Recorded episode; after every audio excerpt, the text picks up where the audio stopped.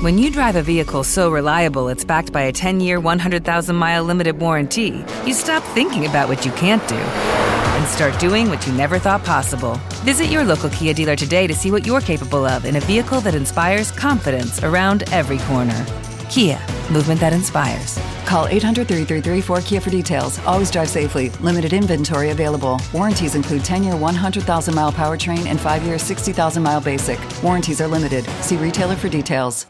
O sea, esto ha sido un roller coaster de lucha contigo mismo y de lucha contra las crisis. El, simplemente el, hecho de poder lanzar algo que ganara dinero fue muy complicado. El arrancar la primeros centros 30 minutos, en 2006, 2007, ser rentables y de pronto en 2008 tener que despedir a más de la mitad de la plantilla, una crisis brutal, una travesía del desierto casi durante dos, tres años, y cuando los brotes verdes aquellos famosos, ¿no? Y también lo que supuso eso, con la subida de IVA que hubo de los centros de fitness, ¿no? Del 9 al 21, que son 11 puntos, cuando tienes un negocio que tiene un margen de vida del 17% y te suben el, IVA un 11%, lo primero que piensas es, bueno, pues lo traspaso al cliente, ¿no? La subida. Y cuando el cliente te hace un corte de manga y se te van más del 20 o 30% de los clientes en, en, una semana, eh, te das cuenta de que acabas de tener un, pasas de tener un negocio del 17% de margen a tener un negocio del 6% de margen de vida, ¿no? O sea, yo llego a Brooklyn después de 10 años, después de, bueno, pues una carrera de ingeniería, eh, un MBA potente, una carrera en consultoría buena, eh, bueno, pues en teoría un perfil con posibilidades de éxito dentro del emprendimiento y nada más cerca de la realidad. O sea, una persona que, durante 10 años consigue pagarse un sueldo eh, para poder sobrevivir, ¿no?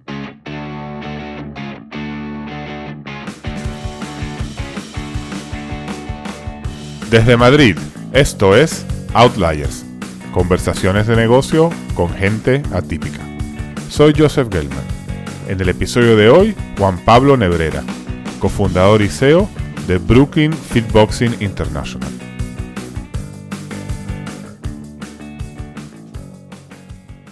Pablo Nebrera estuvo emprendiendo durante 10 años con pocos resultados, pero esto le sirvió para llegar al mundo de los gimnasios. Y de eso hablaremos hoy. Entenderemos los economics detrás de estos negocios y veremos cómo son muy complicados. Pero en este camino Pablo descubrió el mundo del boxeo y se dio cuenta que podía sacarle todo lo que no funciona e incluirle unos elementos que lo hiciesen atractivo e inclusivo para todo el mundo. Así es como nace Brooklyn Fit Boxing. Es un concepto de gimnasio de alto engagement, también tiene un nuevo componente at home bastante interesante y que Pablo nos contará en detalle.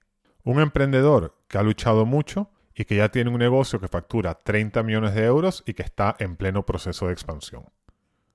Hablemos con Pablo. Hola Pablo, buenos días. ¿Cómo estás? Buenos días, Joseph. Muy bien, muy bien. Oye, gracias por estar en el podcast. Ah, gracias a ti. Muchas gracias. Oye, vamos a meternos ya en materia. Cuéntanos un poco sobre ti. Eh, yo, nací en Sevilla hace ya 47 años. La verdad es que durante mucho tiempo eh, de chaval fui futbolista y luego, pues como el fútbol tampoco se me daba muy bien, acabé estudiando una, una carrera de ingeniería. Pues nada, luego, luego, después de ingeniería industrial, estuve trabajando como consultor durante unos añitos. Y luego ya hice un MBA en París, en Fontainebleau, en INSEAD, en un, en un sitio súper chulo. Pero ya a partir de ahí me empezó a picar el tema de, del emprendimiento, ¿no? Y cuéntanos esos primeros emprendimientos, ¿cómo fueron? Eh, al principio estaba un poco perdido, no tenía una idea clara de lo que, de lo que quería montar. Entonces, durante, durante INSEAD me lo tomé como un año de MBA, pero también como un año para, para empezar a, a pensar en alguna idea, ¿no? Lo primero que arrancamos, se nos ocurrió que los temas de salud tenían bastante futuro y lo primero que arrancamos fue eh, temas relacionados con la telemedicina. Pensábamos que, bueno, pues que la tecnología aplicada al sistema sanitario podía ser muy interesante. Empezamos eh, Eduardo Verástegui, un compañero de INSEAD y yo, y se nos hizo bastante, bastante duro, la verdad. Eh, empezamos intentando vender esto a, administraciones públicas, ¿no? La sanidad, el problema que tiene es que son administraciones públicas o, grandes aseguradoras, ¿no? Con lo cual, eh, bueno, pues un, negocio B2B que se nos hizo bastante, bastante duro, sobre todo cuando después del MBA pues necesitábamos, necesitamos algún tipo de salario, ¿no? Para, para poder sobrevivir, ¿no? Entonces esos negocios no, no terminaron de cuadrarte. Pero claro, tú eres conocido por el mundo de los gimnasios, ¿no? Y es un poco lo que ofrecí yo en la introducción que íbamos a hablar. Entonces, ¿cómo llegas a ese mundo? A ver, eh, del B2B, intentando vender telemedicina, poco a poco nos empezamos a dar cuenta que, necesitamos eh, generar algún tipo de ingreso rápido y entonces empezamos a probar en el B2C. ¿no? Derivamos de la telemedicina a programas de prevención y ahí nos metimos en eh, programas de nutrición eh, y programas para dejar de fumar, que eran programas de prevención, nos dimos cuenta que la nutrición y, el tema del tabaco eran como dos, dos, factores de riesgo para las enfermedades crónicas. Y entonces lo que decidimos es, bueno, pues vamos a, lanzar dos programas online. Eh, uno se llamaba Vital Quit para dejar de fumar y otro se llamaba Vital Diet. Y en ese proceso de intentar vender B2C, eh, nos repartimos el mercado entre Eduardo y yo. Eduardo se dedicaba a los gimnasios y yo me dedicaba a las, a las farmacias. Y entonces Eduardo fue el que me dijo, oye, eh, he encontrado unos, unos gimnasios femeninos que se llaman curves que están siempre llenos.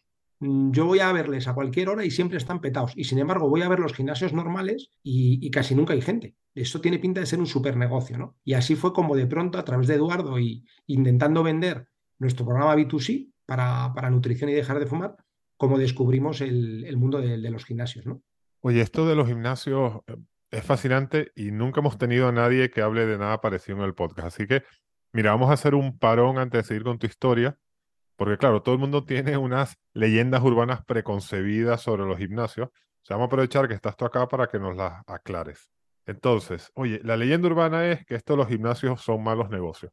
Y bueno, también te digo que escuché hace un mes así un, podcast de ITNIC que tenía una persona que hacía software para gimnasios y ella hablaba también de que los gimnasios abren, cierran, que sufrieron mucho con la pandemia. Entonces, háblanos un poco de la realidad de los economics de estos negocios y de si realmente son viables o no son viables. Eh, pues mira, hablar de gimnasios en un sentido amplio es complicado, porque al final el sector de los gimnasios tiene, tiene muchos tipos de, gimnasio, ¿no? Digamos que podemos decir que hay como tres grandes grupos, ¿no? Las grandes concesiones, ¿no? Que podrían ser los, los tipos GoFit, Supera, ¿no? Que son grandes concesiones. Tienes los, las cadenas de gimnasios low cost, que son cadenas que cobran 20 euros y que ofrecen un servicio, pues, eh, digamos, bastante estándar. Y luego tienes lo que son los, los pequeños centros de tipo boutique, ¿no? Que ahí entraría Brooklyn, ¿no? O, los centros de pilates o los centros de yoga, que son centros más pequeñitos, más personalizados, ¿no? Entonces, al final, es difícil eh, porque los economics de cada uno de estos negocios es muy, muy distinto. Yo desde el principio, el, el, mercado que conozco es el mercado de los boutiques. ¿Vale? Que son los, el mercado de la personalización de servicio. ¿Qué pasa? Que para que un negocio boutique funcione, necesitas una operativa bastante compleja. Es decir, necesitas ser bastante bueno haciendo marketing, tienes que ser bastante bueno fidelizando, tienes que tener un equipo bastante bueno porque tienes que ser capaz de crear esa experiencia personalizada y además ofrecer algo distinto que no ofrecen los demás, porque al final si ofreces clases de yoga, pues tienes clases de yoga cada, cada 100 metros, ¿no? O clases de pilates, ¿no? Son, son commodities, ¿no? Entonces, todo eso hace que sea un mercado difícil, pero cuando encuentras el nicho y realmente eres capaz de diferenciarte, creo que es un mercado muy interesante porque puedes tener márgenes de vida muy, muy potentes. ¿no? Es un poco donde, donde nosotros o donde yo me he especializado. Los mercados más, más tipo concesión o más eh, de perfil low cost son modelos distintos. Por ejemplo, low cost tiene unos márgenes eh, bajos, salvo que consiga unos volúmenes muy altos. ¿no? Entonces, bueno, pues ahí evidentemente es más difícil de, de diferenciar tu oferta porque realmente tú vas ahí a precio y vas a instalación. ¿no? Eh, y las concesiones viven principalmente de, llegar a acuerdos con ayuntamientos donde consiguen, digamos, eh, beneficios ¿no? económicos, en, el, sobre todo en el alquiler de, del espacio de, o del terreno. ¿no? Y, suele estar regulado, no son precios regulados. Entonces, bueno, pues eh, son modelos distintos. Ok, pues gracias por esa aclaración. Ahora, volviendo a tu historia, entonces lanzaste em, este primer concepto que se llamaba 30 Minutes, ¿no? Cuéntanos un poco el concepto y un poco cómo te fue. Sí, a raíz de, a raíz de conocer el tema de curves, eh, nos dimos cuenta que ahí había, pues eso, un, modelo que sí que estaba como, pues eso, como hablamos, ¿no? Tipo boutique, enfocado en un nicho que eran las mujeres, se llamaba 30 minutos porque era un entrenamiento muy específico de 30 minutos, y entonces, bueno, pues ahí arrancamos en el sector de fitness, ¿no? Y ¿qué pasa? Que en el fondo nosotros lo que hicimos fue coger un concepto como Curves, que tenía 10.000 gimnasios en todo el mundo, era una cadena de franquicias brutal, uno de los mayores éxitos de la franquicia de la historia, y lo que hicimos fue un copia-pega adaptado al mercado español. ¿no? Hicimos unos ajustes a los protocolos, algunos ajustes a nivel de software, metimos algún producto más, de tipo eh, más de tratamiento estético también le metimos para las mujeres, pero básicamente la diferenciación era complicada. ¿no? Pero bueno, a pesar de eso, conseguimos tener eh, unos 30 centros, ¿no? Eh, unos 6 o 7 centros propios y unas 20, 20 y pico franquicias. ¿no? Digamos que ese fue tu bautizo ¿no? en el mundo de los gimnasios. Pero tú eres conocido por Brooklyn Fitboxing. Entonces, cuéntanos qué es Brooklyn Fitboxing y cómo llegas tú a ese concepto. Eh, Brooklyn Fitboxing se marca, como decía antes, dentro del concepto de, de centros boutique. con, un nicho de mercado, con una actividad muy, muy específica, ¿no?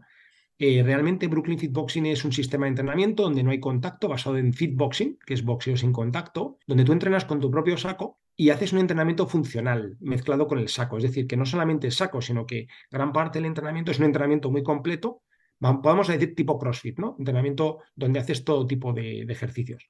Es un entrenamiento de alta intensidad que dura 47 minutos, súper bueno a nivel cardio, a nivel fuerza, a nivel hit, a nivel coordinativo. Bueno, es, un súper entrenamiento y eh, está gamificado, que es una de las grandes claves del entrenamiento, que, te permite hacer un tracking de cómo de bien estás entrenando y, cómo lo estás haciendo ¿no? en comparación con el resto de participantes de la clase. Ok, aquí varias preguntas. El boxeo, uno se imagina eh, Rocky o, Million Dollar Baby, ¿no? Pues oye, gimnasios muy masculinos, eh, mucho sudor, el típico tío que trabaja en el gimnasio, que es el señor que te va llevando los baldes de agua. Entonces no parece muy glamuroso.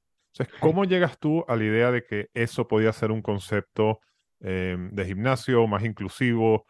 ¿Cómo le das la vuelta al concepto para que sea atractivo? Claro, al final yo tuve la suerte de estar durante casi 10 años con el concepto 30 minutos, pues justamente en un concepto súper inclusivo, súper comercial y muy enfocado a gente que no tenía que tener una experiencia previa de entrenamiento. Con lo cual que yo creo que venía de, formación mental empresarial por esa línea, ¿no? Entonces yo cuando me encuentro el boxeo, porque me apunto a un gimnasio de boxeo, em, descubro un súper entrenamiento me encantó, me pareció súper divertido. Y ahí fue cuando, cuando, claro, toda mi experiencia previa de 10 años, digamos, luchando en el mercado de los gimnasios de barrio, ¿no? intentando hacerlo rentable, como, como comentábamos, justo en ese momento se me, pues se me, se me encendieron todas las bombillas. ¿no? Hay, un libro que me encanta, que es el de Blue Ocean Strategy, que habla un poco de cómo coger. Yo era un fan total, además era un profesor de INSEAD el, que lo escribió, y en, la, en el MBA me lo leí varias veces, y, ahí dije, joder, es que este es una, un caso de Blue Ocean, o sea, cómo coger algo que tiene eh, un core brutal a nivel de entrenamiento y a nivel de diversión y cómo convertirlo en un modelo mucho más comercial y atractivo, pues eso, eliminando la, violencia, eh, potenciando el tema de la música, que no estaba, potenciando el buen ambiente, creando un, tema atractivo para mujeres, la limpieza y sobre todo también el trato, ¿no? El trato personalizado y el trato cariñoso hacia los, hacia los clientes, ¿no? Y, eso mezclado con las nuevas tendencias de entrenamiento tipo HIT, tipo CrossFit, salía un súper entrenamiento que, que, podía, pues que podía triunfar. Entiendo que aquí también hay un tema tecnológico importante, porque los los sacos de boxeo están eh, sensorizados, hay todo un tema de gamificación. Cuéntanos un poco esa experiencia que desarrollaste, ¿cómo es? En mi experiencia previa en 30 minutos había descubierto la importancia del control de los datos para poder dar esa experiencia hiperpersonalizada. un, gimnasio low cost no necesita tratar al cliente de una manera especial porque es puro coste, ¿no? pero cuando cobras una cuota del entorno de los 50, 60 euros, que es casi el triple, necesitas ofrecer un valor añadido. ¿no? Entonces los datos era clave, ¿no? Y eso es un tema que yo tenía bastante claro. Y por eso en Brooklyn desarrollamos nuestro propio software, nuestro propio CRM, adaptado un poco a, la actividad, ¿no? Pero además de esa tecnología, que es un poco más tecnología, llámale de datos, de gestión de datos, em, la experiencia de cliente es clave. Y entonces, yo llevaba tiempo eh, trabajando en ideas relacionadas con cómo gamificar la experiencia, ¿no? Entonces, claro, el tema de los sacos eh, daba muchísimo juego, ¿no? Porque el saco te permite te permite, mm, digamos, crear el, Internet of Things del propio saco, ¿eh? ser capaz de traquear eso. Y, nada, como teníamos equipo ya de tecnología propio, eh, ampliamos equipo y la gran mayoría de la inversión inicial de Brooklyn eh, fue enfocada a eso, ¿no? A, crear tecnología propia y crear un producto tecnológico propio. Y de hecho, todo lo que tenemos es, tecnología propia y desarrollada por Brooklyn. Ok, pero yo me imagino que para hacer esto, que no es, no es un concepto low cost, como explicabas antes, necesitas capital, ¿no? Pues oye, tienes que eh, empezar a, abrir gimnasios, tienes que desarrollar esta tecnología, tienes que comprar los sacos, tienes que comprar las pantallas, porque hay una pantalla para que la gente pueda ver la gamificación. ¿Tú tenías capital en ese momento?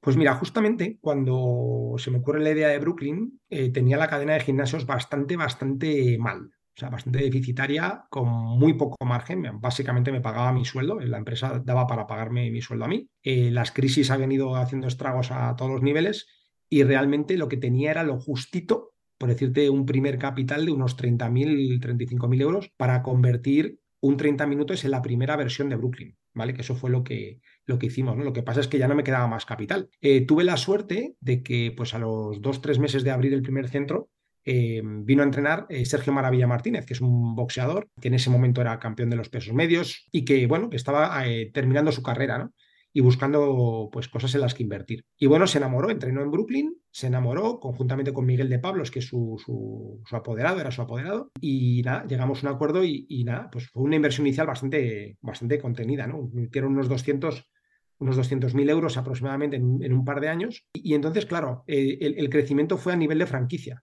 Por eso era tan importante em, el que pudiéramos tener una franquicia rentable, ¿no? Entonces, todo el crecimiento se realizó a partir de ese centro y otro centro más que se abrió eh, con otros socios que no, que no eran de, Brooklyn, sino franquiciados, a raíz de ahí se empezó a crecer por un sistema de franquicia que permitió, pues con muy poco capital, lanzar todo. Esto de las franquicias es todo un tema, ¿no? Entonces te voy a hacer un par de preguntas sobre ello.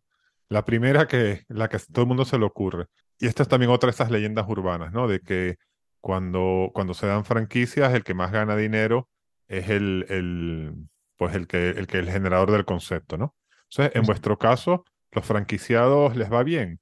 Sí, a ver, efectivamente, es una leyenda urbana, pero también hay bastante de realidad en ese, en ese concepto, ¿no? De, de que mucha gente monta la franquicia con un modelo de extracción hacia el franquiciado, ¿no? En el que tú lo que ves al franquiciado es como un, un punto de extracción de dinero o de, o de, valor en el que el franquiciado le queda lo justo para hacerse un autoempleo, ¿no?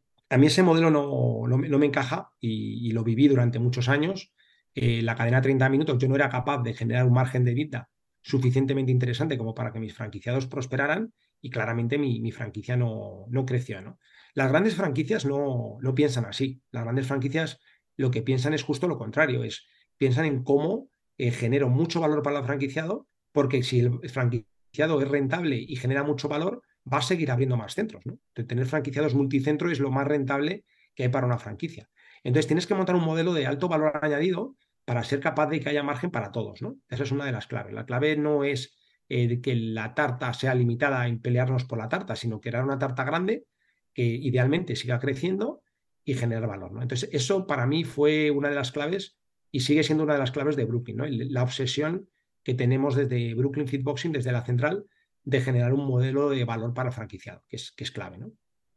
¿Y tú tienes algún tipo de como de filtro o perfil de franquiciado. Por ejemplo, aquí es algo interesante porque McDonald's, por ejemplo, si tú tienes una franquicia de McDonald's, tú tienes que vivir en el sitio donde está la franquicia y tienes que gestionarlo tú, ¿no? Entonces, es una manera que, que ellos se aseguran o tratan de asegurarse de que el franquiciado realmente le ponga la atención y el foco al negocio. En tu mm. caso, los franquiciados, ¿qué tipo de perfil son? ¿Son gente que probó tu producto y le gustó? ¿O, o son inversiones, inversores financieros? ¿Cuál es el perfil? Pues mira, el 80% de los franquiciados eh, eran clientes de Brooklyn, Fitboxers, que llamamos nosotros. Curiosamente, fue por ahí por donde empezaron a venirnos los, las oportunidades de crecimiento. Y realmente durante los primeros años nunca hicimos marketing para vender franquicias. Eran los propios clientes los que nos iban comprando la, franquicia. Entonces, esto es una ventaja muy interesante porque mm, el cliente ya es un enamorado del producto. Entonces, te da mucho, mucho, mucha ventaja, ¿no? A la hora, luego, a la hora de la gestión, el entender bien el producto. Luego, durante un tiempo, es verdad que, bueno, pues que es muy complicado, es mucho más fácil abrir centros, por ejemplo, en Madrid o en Barcelona o en grandes capitales, ¿no? Como Valencia, Bilbao, y en esos sitios es muy fácil encontrar franquiciados locales, ¿no? Que, que gestionen, eh, pero luego te vas a, tienes oportunidades para abrir en otras zonas donde ya luego no es tan fácil encontrar un franquiciado local, ¿no? Y estoy en eso, nosotros estamos ahora mismo en un proceso de, pues un poco la línea de McDonald's, ¿no? De cada vez más eh, ser más exigentes con el, con el franquiciado. Digamos que tú al principio no eres demasiado exigente con el franquiciado porque necesitas abrir y a medida que te consolidas eres cada vez más, más exigente. De hecho, cada vez somos más exigentes con la calidad y con el trabajo que realizan nuestros franquiciados. ¿no? Pero es verdad que es un proceso que, que se va haciendo cada vez más a medida que pasa el tiempo. Ok, oye, también con este tema de la franquicia, es entendible que, sobre todo describiendo la situación en la cual tú venías después de, que no estabas en una situación económica bullante, el, modelo de franquicia te permite crecer un poco apalancándote en, cierto capital que invierte tu socio, eh, que es el que, el que abre el negocio a nivel local, ¿no? Sin embargo, también eh, otra realidad es que a medida que el negocio escala, tiene más valor si tienes más locales propios, ¿no? Porque entonces el negocio es totalmente tuyo. Entonces tú, eh, es, ese balance, ¿cómo, ¿cómo lo sigues manteniendo? Pues mira, esa es una muy, muy buena pregunta porque las estrategias varían muchísimo. Hay franquicias americanas que no tienen ni un solo centro propio, hay franquicias americanas que tienen un objetivo de 10% de centros propios eh, y hay franquicias eh, que acaban recomprándolo todo. O sea, hay, hay, como muchos modelos y ahí depende un poco de lo que, de, tus objetivos empresariales. ¿no? Nosotros sí que somos muy partidarios de tener centros propios y somos partidarios de tener un porcentaje de centros propios del entorno del 20%, ¿vale? Sobre todo de centros propios eh, potentes y concentrados en las zonas donde tenemos capacidad operativa, por ejemplo en Madrid y en Barcelona. Entonces, sí que estamos en un proceso de apertura de propios y también de recompras de los propios que nos, que nos interesan, los, los, los que mejor van, pues nos interesa comprarlos, porque evidentemente también le da una solidez a la evita de la compañía, ¿no? Te, te, diversifica frente a momentos en los que, pues, por ejemplo, pueda ser más complicado crecer a través de franquicias o eh, el mercado se ponga complicado. ¿no? Tú, tú, al final, como, como, central de franquicias, en general, eh, por lo menos en nuestro caso, somos capaces de gestionar los centros con un pelín más de, profesionalidad ¿no? y, de, margen de vida.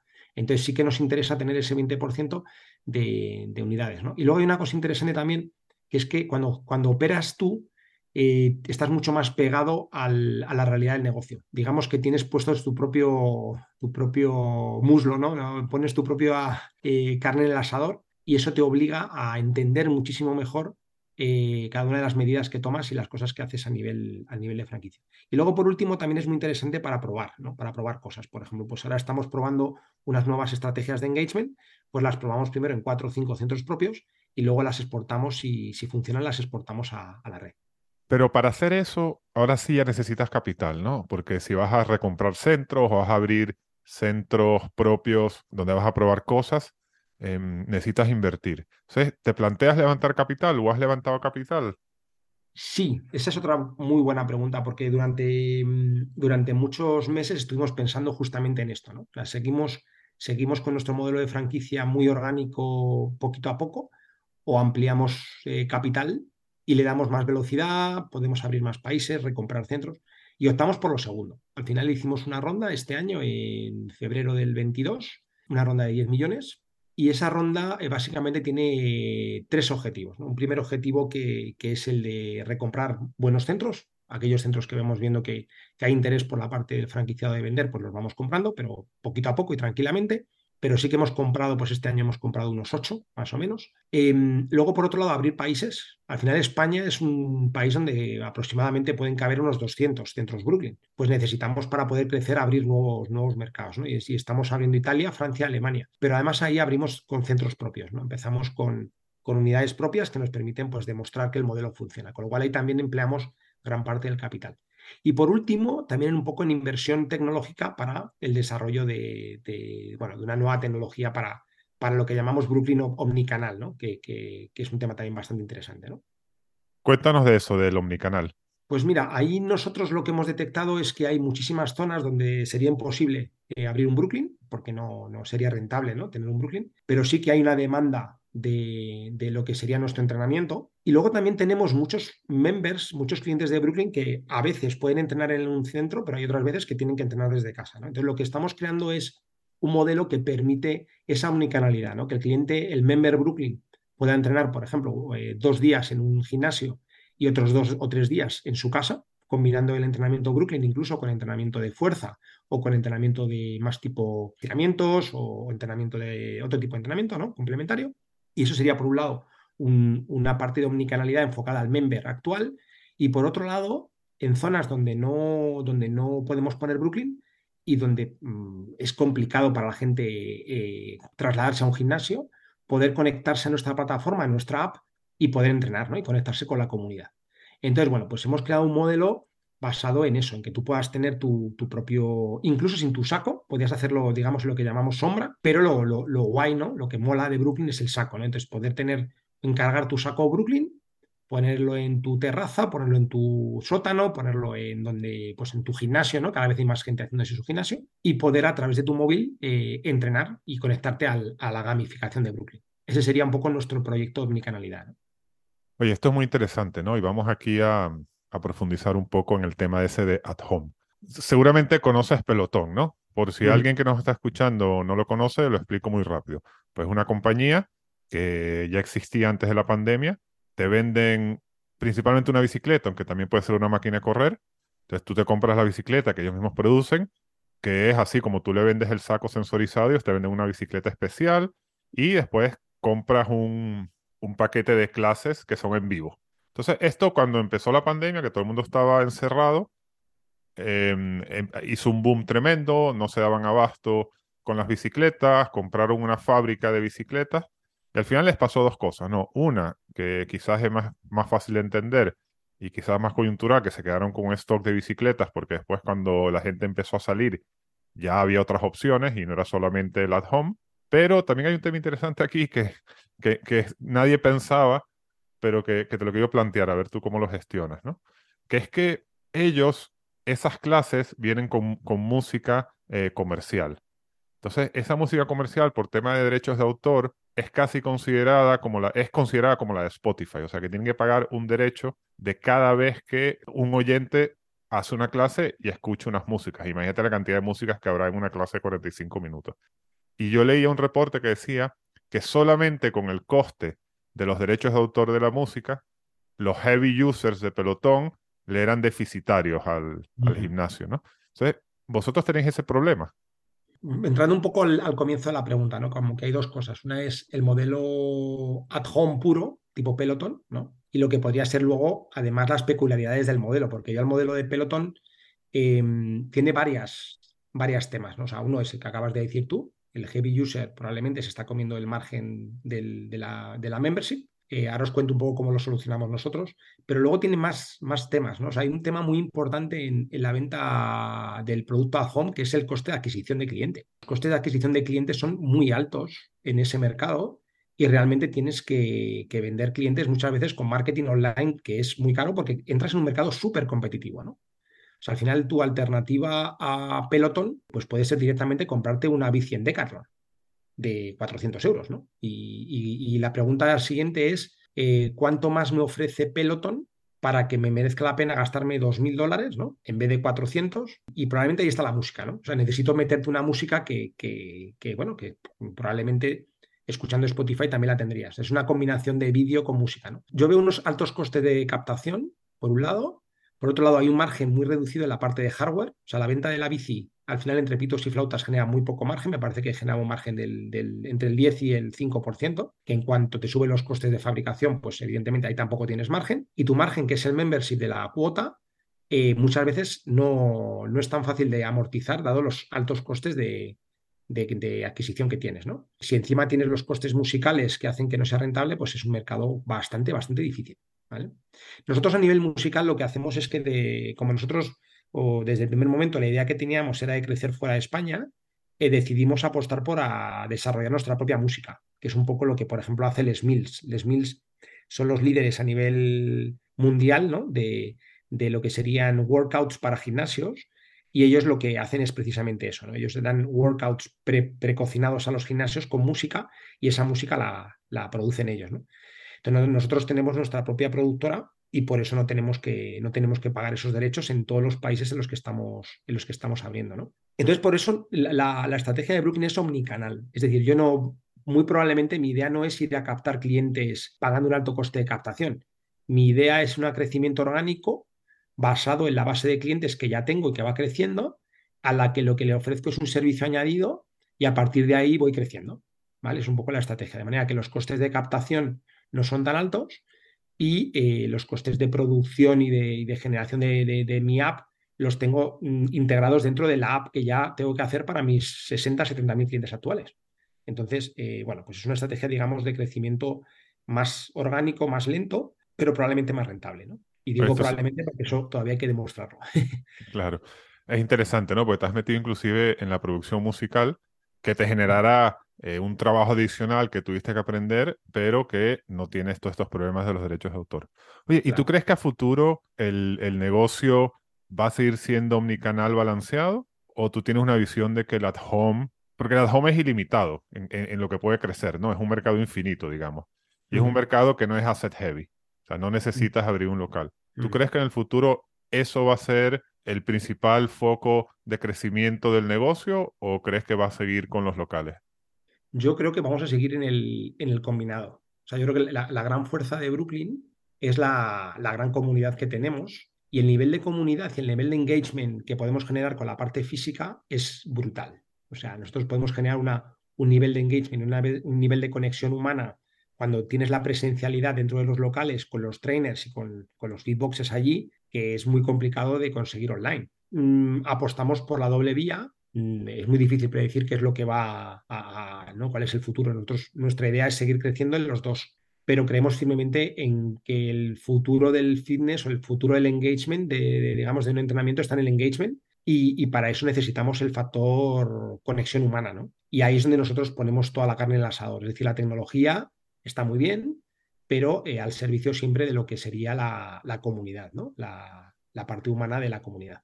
Oye, y este concepto de los trainer estrellas, ¿no? Que también lo, lo escuchamos mucho en pelotón, ¿no? De hecho, tienen algunos eh, entrenadores que tienen con- contratos de no sé cuántos millones al año y se convierten en superstars. O sea, tú ves a, a un exboxeador eh, desarrollando un programa específico para y, y como que haciéndolos casi como celebrities. Pues mira, esa es una muy buena pregunta también. Eh, nosotros en la parte de a nivel centros eh, no podemos permitirnos un modelo de super trainers, lógicamente, porque al final un modelo de, centro, eh, si el trainer es una superstar, es muy complicado hacerlo rentable. Entonces nuestro modelo va mucho más por un muy buen trainer eh, que trabaja muy bien a nivel engagement, una persona que motiva muchísimo a los clientes, pero no necesariamente un, superstar, ¿no? Es simplemente una persona comprometida, profesional y que, se implica humanamente con, la gente, ¿no? De la, del centro. El, mundo online es un poco distinto.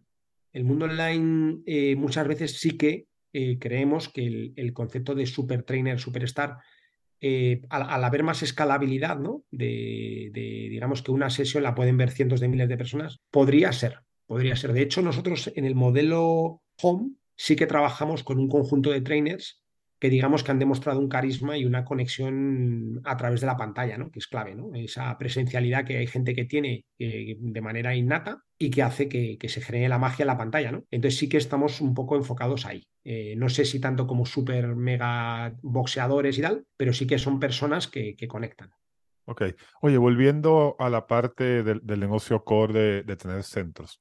O sea, otro de estos leyendas urbanas es que los gimnasios viven de que en enero se inscriba una cantidad de gente que comió mucho turrón y que después van, van en enero y, y, hasta, y, el 15 de febrero ya no queda ninguno, ¿no? Pero siguen pagando. ¿Esto es una realidad en, en el negocio de los gimnasios? ¿A vosotros os pasa eso? Sí, sí, totalmente. O sea, el negocio es cíclico y es cíclico desde que yo llevo ahí 20 años y te puedo decir que la curva prácticamente es la misma desde hace 20 años, o sea, no ha cambiado. El ser humano eh, funciona así y el, y el modelo del, del, entrenamiento, ¿no? El modelo es, es, un modelo de cambio de vida.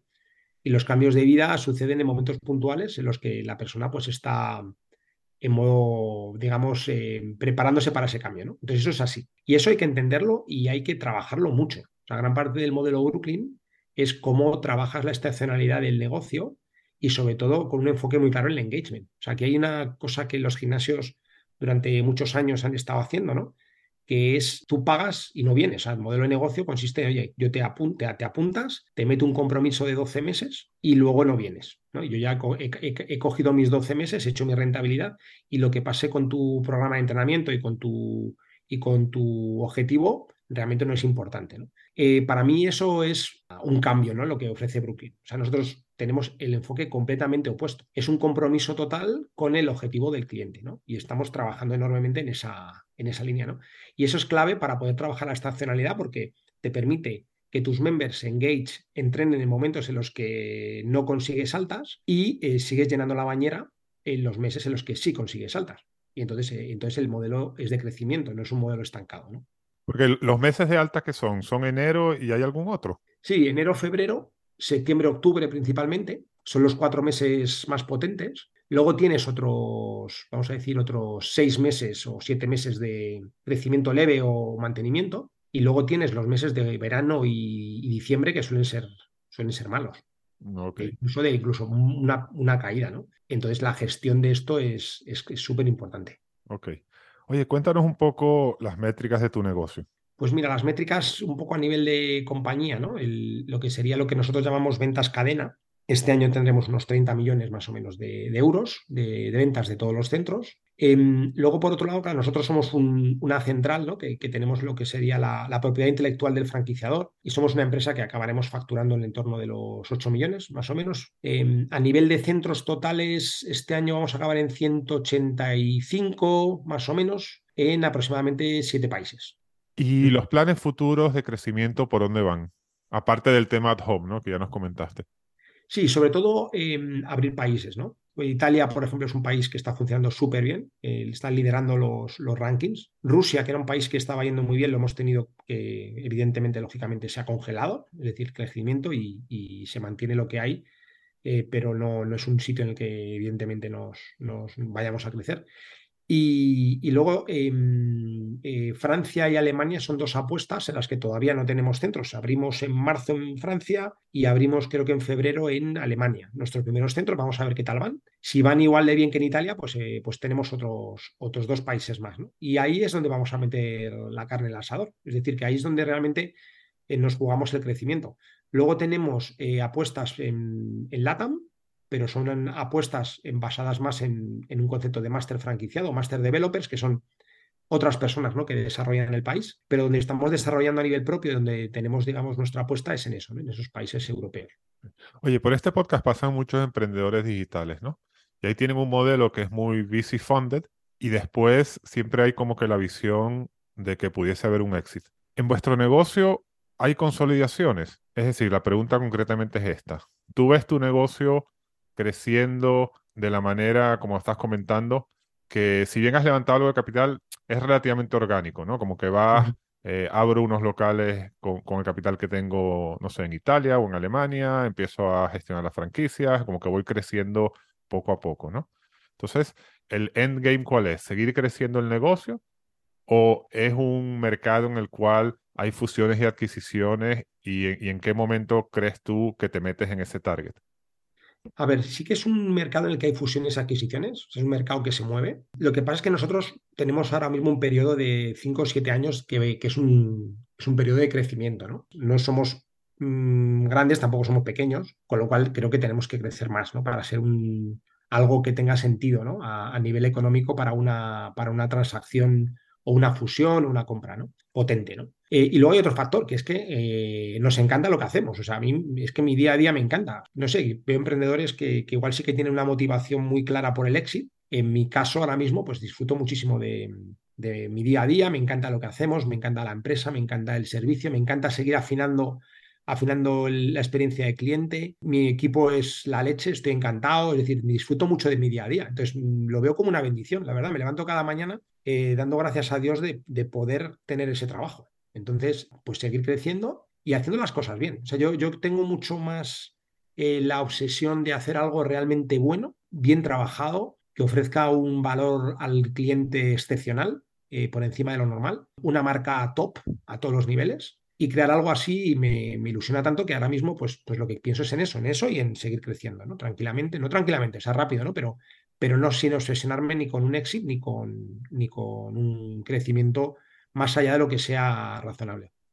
Ok, está claro. Oye, ligado a esto, tú nos has contado, lo has contado todo como muy racional, ¿no? O sea, has aludido a que tuviste periodos complicados, pero si yo tuviese que resumirlo, o sea, después del, del máster, eh, estuviste haciendo varios emprendimientos y te metiste en el mundo de los gimnasios. Todos estos fueron más o menos hasta que diste con el concepto de Brooklyn y empezaste a desarrollar y, y ahí te empezó a ir bien, ¿no? Pero yo imagino que esto habrá sido una carrera complicada de de dudas, de oye, estoy en el camino correcto, oye, si salí de INSEAD porque no me busqué un buen trabajo en Goldman Sachs y estaría contando aquí los billetes. Entonces, cuéntanos un poco a nivel personal cómo ha sido toda esta experiencia. Sí, sí, sí. A ver, efectivamente, hemos hecho un poco un recorrido bastante, digamos, analítico, ¿no? Y racional, como tú bien dices, pero la realidad para mí es, es completamente...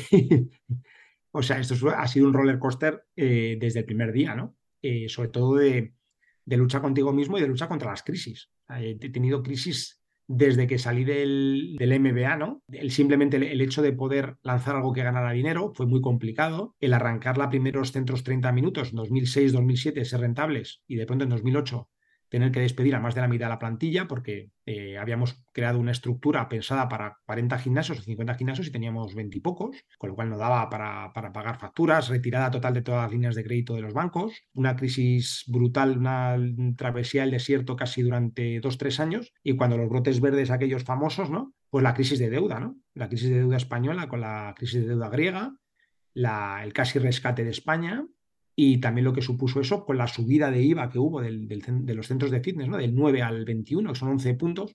Cuando tienes un negocio que tiene un margen de vida del 17% y te suben el, el, el, IVA un 11%, lo primero que piensas es, bueno, pues lo traspaso al cliente, ¿no? La subida. Y cuando el cliente te hace un corte de manga y se te van más del 20 o 30% de los clientes en, en una semana, eh, te das cuenta de que acabas de tener un, pasas de tener un negocio del 17% de margen a tener un negocio del 6% de margen de vida, ¿no? Y eso es muy, muy, muy cañero, ¿no? Entonces, bueno, pues eh, efectivamente, yo creo que soy un perfil curtido en las crisis. O sea, yo llego a Brooklyn después de 10 años, después de, bueno, pues una carrera de ingeniería, eh, un MBA potente, una carrera en consultoría buena, bueno, pues en teoría un perfil con posibilidades de éxito dentro del emprendimiento y nada más cerca de la realidad. O sea, una persona que, durante 10 años consigue pagarse un sueldo eh, de, para poder sobrevivir, ¿no?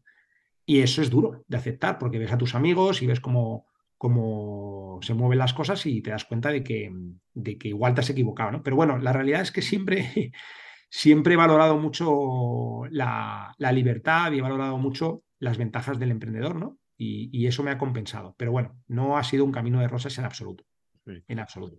Sí, bueno, es un poco el, camino que cada uno toma que tú decidiste, ¿no? Mira, yo sí, yo sí tiro de anécdota personal porque el que nos presentó es Alberto, que fue compañero mío en McKinsey hace trillones de años, ¿no? Sí. Y, y yo llegué a, a ti y a vuestro concepto porque yo lo veía él contentísimo, ¿no? O sea, era como, aparte se, físicamente también cambió, ¿no? Él era así medio gordito y tal, y ahora está todo fuerte y trabaja en Brooklyn, ¿no? Entonces, em, como que tomó también ese camino después de un camino tradicional, le trabajaba conmigo en McKinsey. Sí, Alberto, Alberto, por ejemplo, que es ahora mismo el director de desarrollo de negocio de, de Brooklyn, pues es un ejemplo de lo que te comentaba antes, ¿no? De que al final las empresas deberían ser, las empresas, aparte de toda la parte de, números, ¿no? Y de que, de que, tienen que ser potentes el crecimiento, pero ante todo creo que tienen que ser un, punto de transformación de las personas, ¿no? De transformación hacia, su máximo potencial. Y ahí, evidentemente, el trabajo tiene que ser duro y la entrega y el compromiso, pero también tiene que ser un proceso de, disfrute ¿no? dentro de, lo que, de lo que haces. ¿no? Al final son muchas horas las que dedicas a trabajar. Y creo que eso es parte del éxito de Brooklyn, ¿no? que hemos creado un, un entorno, una plataforma de trabajo donde, donde la gente se puede realizar y, ¿no? y puede conseguir su propósito personal y el propósito de Brooklyn se consigue a raíz del alineamiento de los propósitos de cada una de las personas. Y para mí ahí es donde, donde reside un poco la magia. Y eso es lo que te permite también que esa energía se conecte con los feedboxes o con los clientes, ¿no? que el cliente perciba que nosotros estamos allí también para que ellos consigan su objetivo. Esa es la consistencia que, a mí me gusta y que, y que creo que es parte del éxito. Y dentro de ese propósito también tenéis una fundación. Eh, tú cuando, cuando entrenas con tu saco, los golpes que das al saco se convierten en energy, en función de lo bien que lo hagas, ¿no? de la sincro y del power que, le des. Esa energy va a tu casa solidaria. Tú cuando entras en Brooklyn seleccionas una casa solidaria. Hay cuatro casas solidarias, eres de un color, la casa de los océanos, la casa de, de, la naturaleza, la casa de los niños y la casa de la salud. Tú eliges tu casa y tu energy va a esa casa. Entonces nosotros, el 1% de las ventas de todos los centros que por como te decía, pues son 3 millones, 30 millones, pues pon 300.000 euros, van a la, a la fundación Hit for Change y Hit for Change distribuye todo ese dinero entre esas casas solidarias, que son ONGs con las que llegamos a acuerdos que eh, invierten en esos segmentos ¿no? que te he comentado. Entonces, eh, también es parte de la, de la experiencia Brooklyn, que no solamente estás entrenando para ti, ni para también conectarte con otros, sino que lo que estás haciendo tiene un impacto. Y eso lo puedes ver en tu entrenamiento de una manera muy directa. Y es parte del engagement, ¿no? de la motivación que hace que el, cliente quiera volver. Bueno, pues muy bien, estás contribuyendo también más allá de, lo personal, ¿no? Que a veces lo que le dicen a los emprendedores, ¿no? Que los ven como muy enfocados en, las rondas, en el exit, en, el recurring revenue, como dicen, y, y toda esta, todas estas cosas, pero bueno. Oye, Pablo, muchísimas gracias por estar en el podcast. La verdad que te agradecemos porque nos has explicado eh, con mucho detalle y muy bien eh, cómo es el mundo de los gimnasios. Nos has contado la historia de Brooklyn y también tu historia personal. Así que gracias por tu tiempo y por compartirlo. Muchísimas gracias a ti, Josep, por tu tiempo. Un, placer. Oye, para terminar, yo diría que, podríamos decir que has tenido éxito, ¿no? Y lo has contado muy bien de, de cómo fue muy difícil con los primeros emprendimientos y ahora te has encaminado y, tienes un gimnasio o un concepto relevante y de los grandes en el, en el ecosistema español y que lo estás expandiendo. ¿tú crees que este éxito se debe a que tú tienes un talento innato, a que has trabajado muy duro o has tenido suerte? Pues mira, justamente creo que fue ayer o antes de ayer, escuché una, una cita de, un, de una persona que, que, a la que estoy muy, muy de acuerdo, que lo que decía es, para conseguir el éxito, primero tienes que amar lo que haces, te tiene que encantar lo que haces, ¿vale? Lo segundo es tienes que trabajar muchísimo, él dice, tienes que trabajar como un burro. Lo tercero es que algo de talento tienes que tener, porque creo que es importante, eh, y también el talento es también entrenable. Y con esas tres cosas, cuando combinas esas tres cosas, y solo si combinas esas tres cosas, te puede llegar la suerte, ¿no? Entonces la suerte siempre llega y yo he tenido suerte eh, también, pero es verdad que, que, las tres primeras son importantes. Sobre todo a mí la que más importante me parece es amar ante todo lo que haces y, y disfrutar de lo que haces cada día, porque eso es lo que te da la energía y la ilusión para, para pegarle fuerte.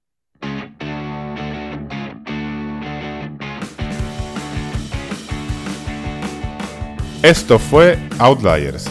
El episodio de hoy fue grabado el 9 de diciembre de 2022.